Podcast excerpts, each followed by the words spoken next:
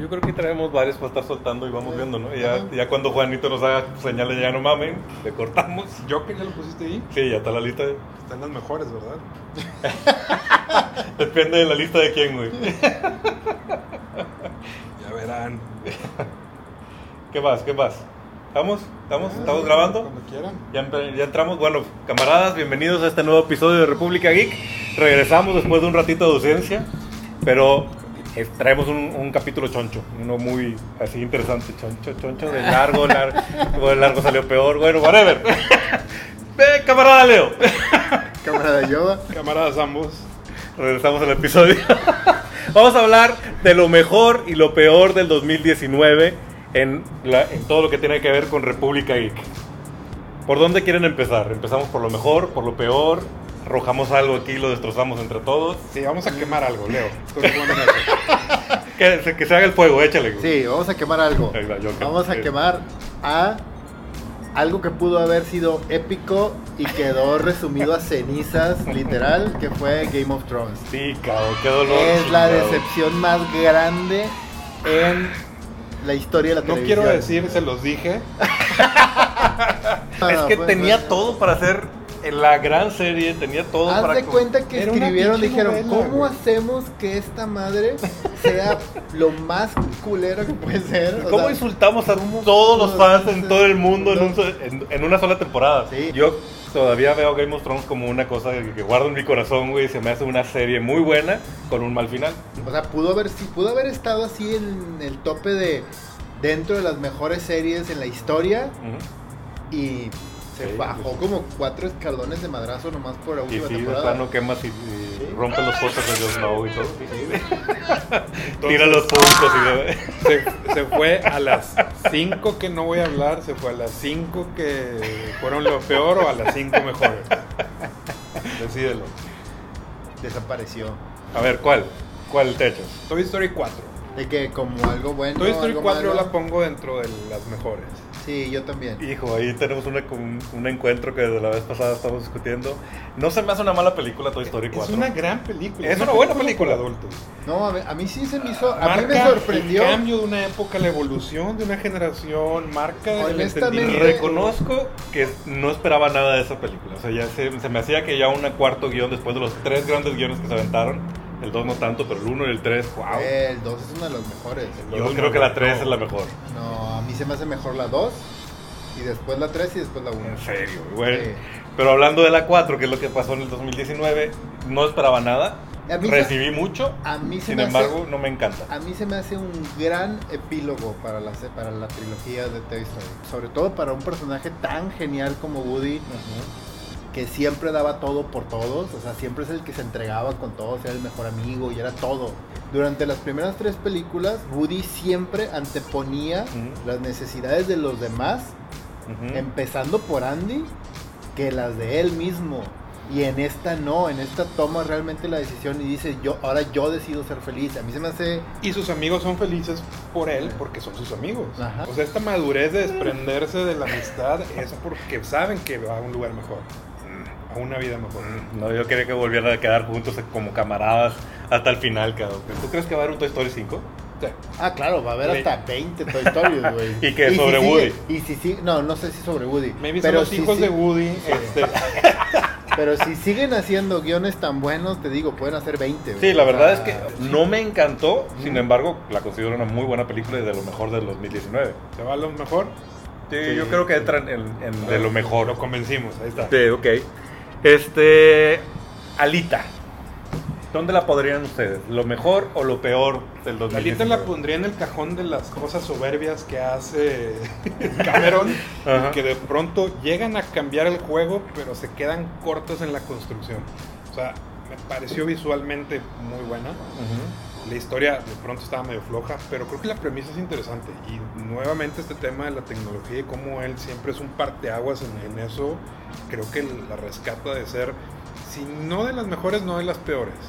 Es un, es un buen experimento, creo que tenía mucho potencial y terminó también, como dices tú, o sea, como a medias, porque no terminaron de cerrar y de construir de manera adecuada tanto el personaje como la historia.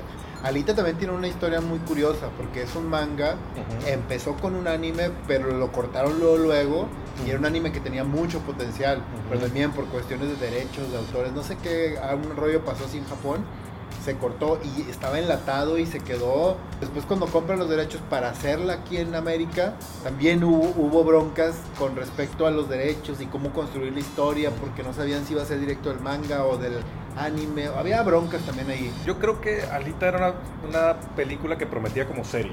O sea, yo creo que un Alita 2 hubiera sido algo que levantara Alita 1. Es que, ¿sabes qué? tenerlo como trilogía hubiera sido Creo un que ese fue el valioso. mayor error. El mayor error fue ese, construir esta película Como trilogía. pensando en que iba a dar para mucho. Mm, en lugar de enfocarse en que una sola película quedara bien, pensaron de que no, vamos a hacer esta porque sabemos que vamos a hacer la 2 y la 3. así es.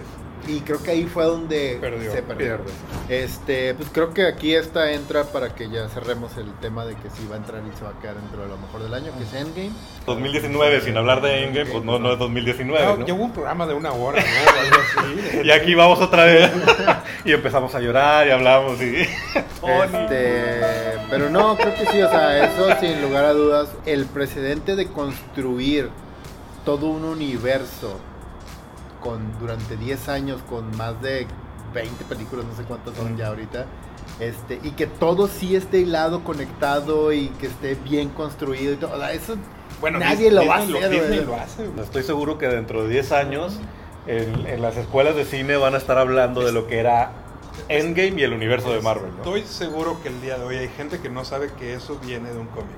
Pero además creo que también ese fue el genio, y bueno, igual lo hablaremos más en la década, no son adaptaciones totales del cómic. No, no. Se tomaron sus libertades y el- la misma película de Endgame tiene Sí, una pero- magia pero- porque tiene su historia. ¿no? Sí, pero aparte, amén de eso, una de las cosas que hace muy bien Endgame y todo el universo de Marvel es que respeta la fuente.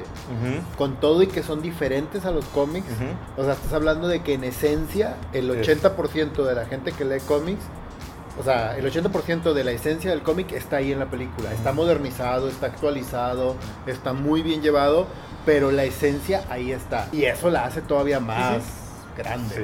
Y que además no la puedes desconectar de todos Sí. los sucesos de las otras películas. De las otras, sí. sí. Sí, o sea, juzgar Endgame es juzgar todo el MCU. Es como, como Star Wars, ¿no? Con cuántos episodios.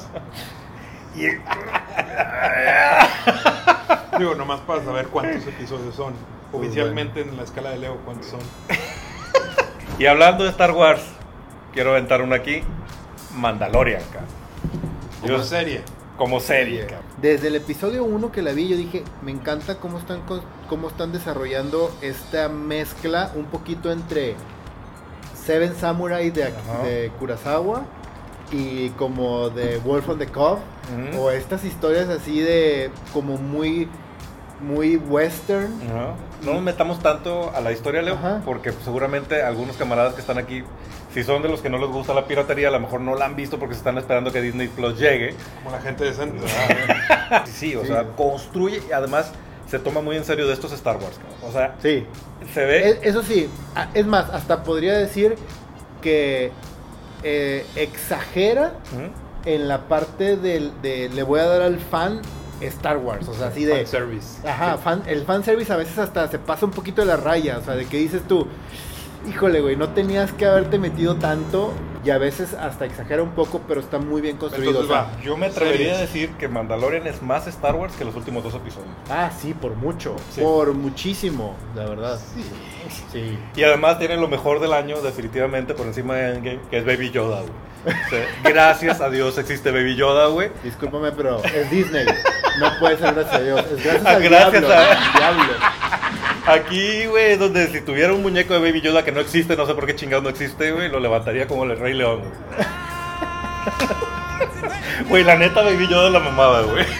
Pero bueno, Este, ok. Y hablando de, hablando de series, en el mundo de la fantasía, de geeks y todo, creo que hubo, para mí hubo dos grandes sorpresas de Amazon Prime, bien interesantes, que valen muchísimo la pena, que son Good Old Men y The Voice. Ajá.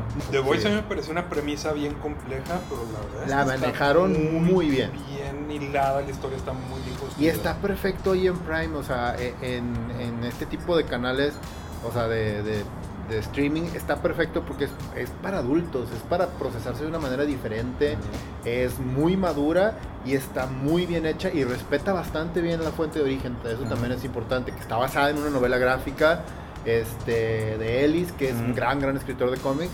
Es un cómic independiente y también, o sea, porque mucha gente la ve y, y no sabe que también viene de un Claro, cómic. claro. Good on Men, que viene del libro de, de Terry Pratchett y de Neil Gaiman, también es un gran libro, una gran novela, vale mucho la pena leer y es una gran adaptación. Gran casting, cabrón. Good Omen es- casting, sí. es 50% el casting. Otra gran sorpresa que a- a- la verdad a mí me sorprendió y que jamás la vi llegar y que dije yo, no mames, qué maravilla, Mm. es Love, Death and Robots de Netflix. Oh, sí, también eso. De Mm, entrada, de- de- estamos viendo el regreso de las antologías, que es algo bien interesante. La premisa es genial, que es agarraron cuentos de grandes autores de ciencia ficción y los hicieron y los hicieron con, con una con- en animación como esta, una antología de animaciones de gran calidad, muy bien adaptadas y además grandes cuentos de grandes autores, o sea, está Ellison, está Scalzi, es una de las grandes sorpresas del año para mí. Sí, y, y como te decía, lo interesante es que es el regreso de las antologías, que yo creo que viene en parte por el éxito de Black Mirror. Pero esto nos va a llevar a la antología de What If de Marvel del próximo año en, en Disney Plus. Entonces creo que todos ganamos en el regreso de las, de las antologías. Sí. Cerrando para las series, Stranger Things. Stranger que, Things. que personalmente yo la pondría esta última temporada en las peores. Sí, le pasó lo que a Game of Thrones. Veníamos de una construcción bien interesante, algo muy me- chingón. me- me- Creo que la primera fue muy buena, Desde- la de- segunda la segunda- y la tercera No respetaron los personajes. Yo creo que los personajes perdieron todo lo que los hacía especiales. Sí. Los niños se convirtieron en adolescentes comunes de cualquier serie, de cualquier película. Los adultos se volvieron una excusa cómica. Y entonces, como que ya no se sostuvo la relación entre ellos. Sí, creo que, por ejemplo, la parte de, de los rusos le hubieran podido sacar un poco más de provecho, se lo hubieran podido vincular un poco mejor, hubiera estado más interesante la construcción ahí. Y no lo hicieron, y de hecho terminó siendo ridículo como un grupo de niños escapa de una base militar rusa y no los encuentran. Ah, es, está- es- es- es Sí, absurdo. sí, Sí, o sea, ya, o sea, te, te digo, fue así, de- se fue en picada también. O sea, creo que ahí Se van terminó los peores. Ujú, Se va a los peores. una gran, gran serie, te digo, una de las mejores series de la década que es Breaking Bad. El Camino El es Camino, una gran película Sí. y también, volvemos a lo mismo, es un gran epílogo, un gran cierre para el personaje. eh, Otra vez de esas sorpresas que dices, la van a agarrar y la van a desgraciar. Y la ves y dices, no Pero puede aparte- ser, cabrón. Digo, ahí lo más rescatable de esa, y, y sí, yo la pondría en las mejores, de hecho, es que no es algo común. O sea, generar una película de la salida de una serie a tanta distancia. Ujú. ¿De cuántos años pasaron? ¿Cuatro años? ¿Tres Lo años? suficiente para cómo se llama el personaje el que lo tenía secuestrado se hiciera de chavito. Pues una cosa. Por ejemplo. Entonces, en realidad. que se vende que- una gran actuación. Sí, la verdad, la neta es que salvo que te está distrayendo que está él, es el doble del actor, literal el doble. El vato hace una buena actuación. güey. Está genial, o sea, la verdad es Y que... la historia está chida además. Yo no tengo antecedente de algo así. No. Sí, no, o sea, es, que además, eh, y, y este güey, Aaron Paul, este, el güey se monta en el personaje y, y se lleva la película sobre sus hombros de una manera impresionante, o sea, mis respetos, y este güey, el autor, escribir, dirigir, armar todo, o sea, está, eh, te digo, es un gran cierre para Pinkman, que es uno de los grandes personajes también de, Claro. De la década en series Así de es. televisión. Y le da un cierre más digno, digo. Sí, a pesar de que el, serie, el cierre original estaba interesante, Sí. este es magnífico. Sí. Tenemos que hablar de en 2019 de Joker. Quizá una de las Directo las mejores. Vean mi opinión acerca de Joker en los episodios Después lo anteriores. vamos a juntar cuando gane un Oscar de Te lo había dicho, Leo. Sí, esta va a ser parte de la edición. Y si vamos a hacer la sección de Te lo dije, Leo. Joker realmente era una de esas películas que dices, no, no, no creo que va a funcionar, no creo que va a funcionar, no, no, no. Y Yo no, ¿Y no imagino- funcionó? ¡Cabum! Yo no imaginé que, o sea, que una escena como la de las escaleras, insisto en, en esa escena en particular, yo no creí que se hubiera convertido en lo que es, lo que es el día de hoy. O sea, Mm. literal, ya es un tema de cultura popular Y otra a vez, un nivel impresionante. otra vez futureando en, el- en la historia del cine, la escena de las escaleras del Joker va a aparecer en estas ediciones que salen en los Oscars dentro de 15, 20 años, así como de, ay, lo más representativo del cine. güey". Y la neta es que es icónica. El personaje construido por Phoenix es genial. La historia tiene sus cositas, güey, sí, no, no te voy a discutir ahí, pero el producto final es muy bueno, cabrón. Lo que hizo con lo que tenía, Sí. Muy bien. Al grado que dices, ¿y ahora qué haces, güey? O sea, ¿y, y ahora? A mí me gusta la idea que la, trae- la teoría que traen por ahí de que esta es el pie para que Warner, en lugar de hacer lo que hizo Marvel de una serie de películas conectadas, empiece a hacer historias aisladas, cada una con su espíritu. Sí. Eh, Eso estaría chingón. ¿Tú le pondrías las peores? No la pondría en las peores, la pondría así como que, eh. Ok. Tú y yo, yo creo que sí, yo sí la pongo en la lista de, Yo la de- pongo en la lista de las mejores. de lo mejor del 2019. Como es una república democrática. Este, pues si queremos hablar un poquito de cómics ahorita, eh, les recomiendo mucho, creo que lo mejor del año fue eh, House of X y Power of X de Jonathan Hickman. Grandes series, Es gran una regreso gran, de los X-Men. gran serie, creo que de lo mejor que he leído de los X-Men en... Y de Marvel, cabrón. Yo creo En- que tenía en un rato- años, Un rato así, Marvel no sacar una serie tan completa. Que de hecho también, o sea, lo último que, que, que leí que a mí me interesó y que se me hizo bastante bueno de Marvel a nivel general fue Secret Wars 2, Ujú, también de Hickman, ujú. que fue donde reinventó de alguna manera los Cuatro Fantásticos, aparte de todo, el- de todo lo que hizo con la cohesión del, del universo de Marvel. Pero en esto que hizo de House of X y Power of X es, o sea, nunca había visto algo como eso y además el, el, el, el rollo de cómo manipuló y manejó la historia cómo le dio vida a los X-Men de una manera que hacía 20 años no sucedía.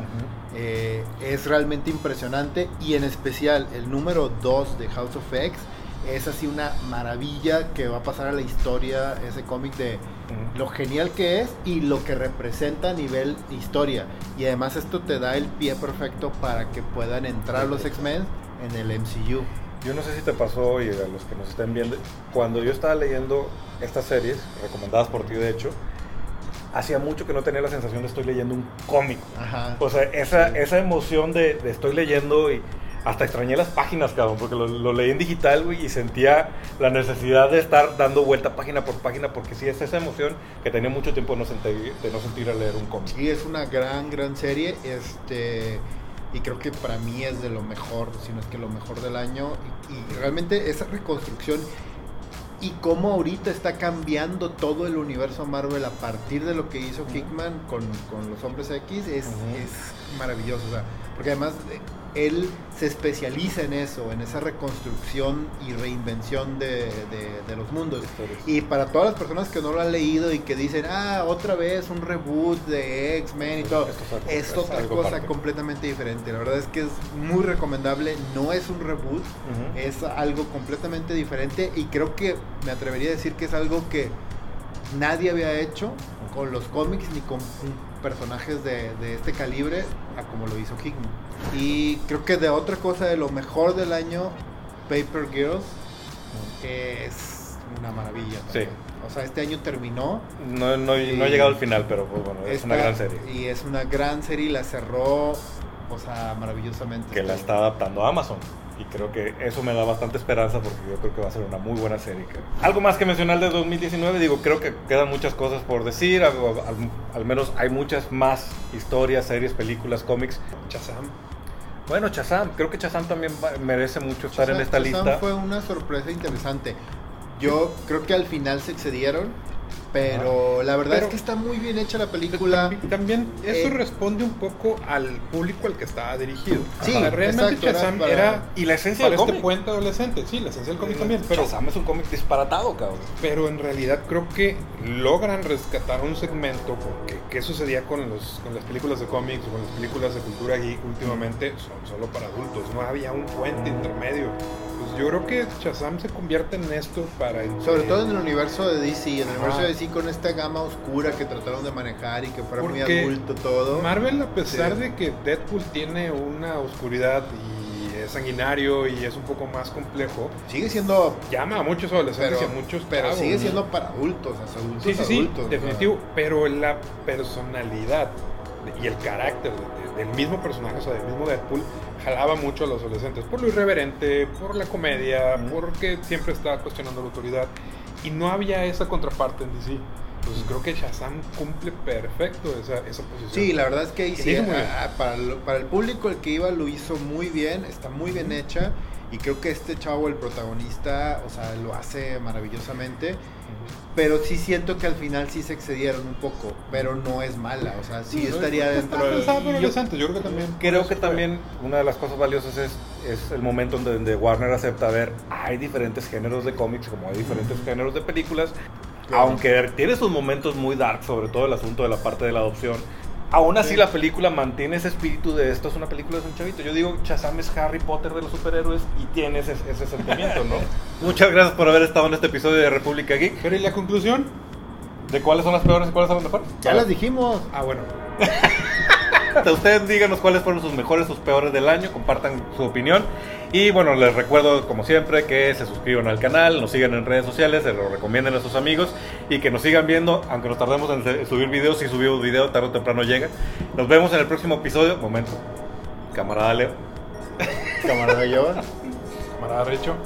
Camaradas todos, me despido correctamente antes de que me regañen. Nos vemos en el próximo episodio de República Geek.